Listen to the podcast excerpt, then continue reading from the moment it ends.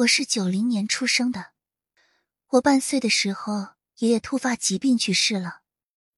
他去世的很突然，傍晚的时候还点着老式的黄色白炽灯，在院子里面修着拖拉机，弄得一身的油渍。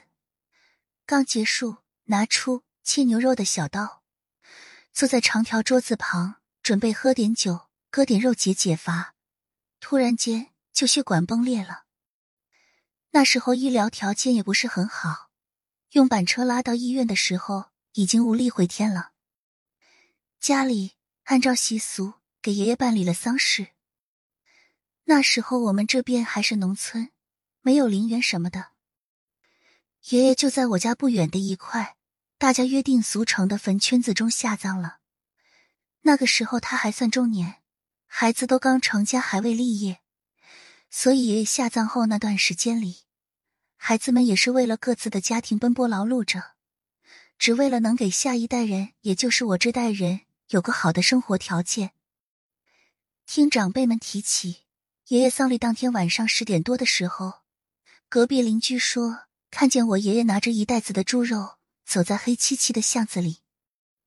这个情景有些惊悚，因为农村的夜里是很黑的，没有城市里的霓虹灯。但大家一直认为邻居的说法无从考证，也许是眼花了。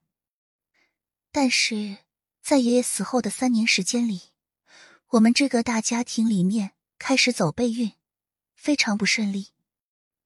先是我的大爷家的第二个儿子四五岁的时候，突然查出来肾癌，很短的时间内就去世了。接着是我姐姐查出来心脏病，在省城的医院。也算是鬼门关走了一趟。幸运的是，那个时候医疗技术水平有所提高，安全做完手术康复了。之后接踵而来的，每个人多多少少都会遇到走背运的事，夜晚的脚步声、敲门声等等。那三年，整个家族都笼罩在阴影之下，人心惶惶。我奶奶于是找了一个附近还算厉害的道士。来家里看看，已经这么倒霉了，也算是有病乱投医。那个道士到我家后，就拿着个罗盘，不停的来回走动。之后说，一家先人的坟墓有不祥的地方，里面有一把金属刀在坟墓中，墓中是不可放铁器锐器的，对后代极为不利。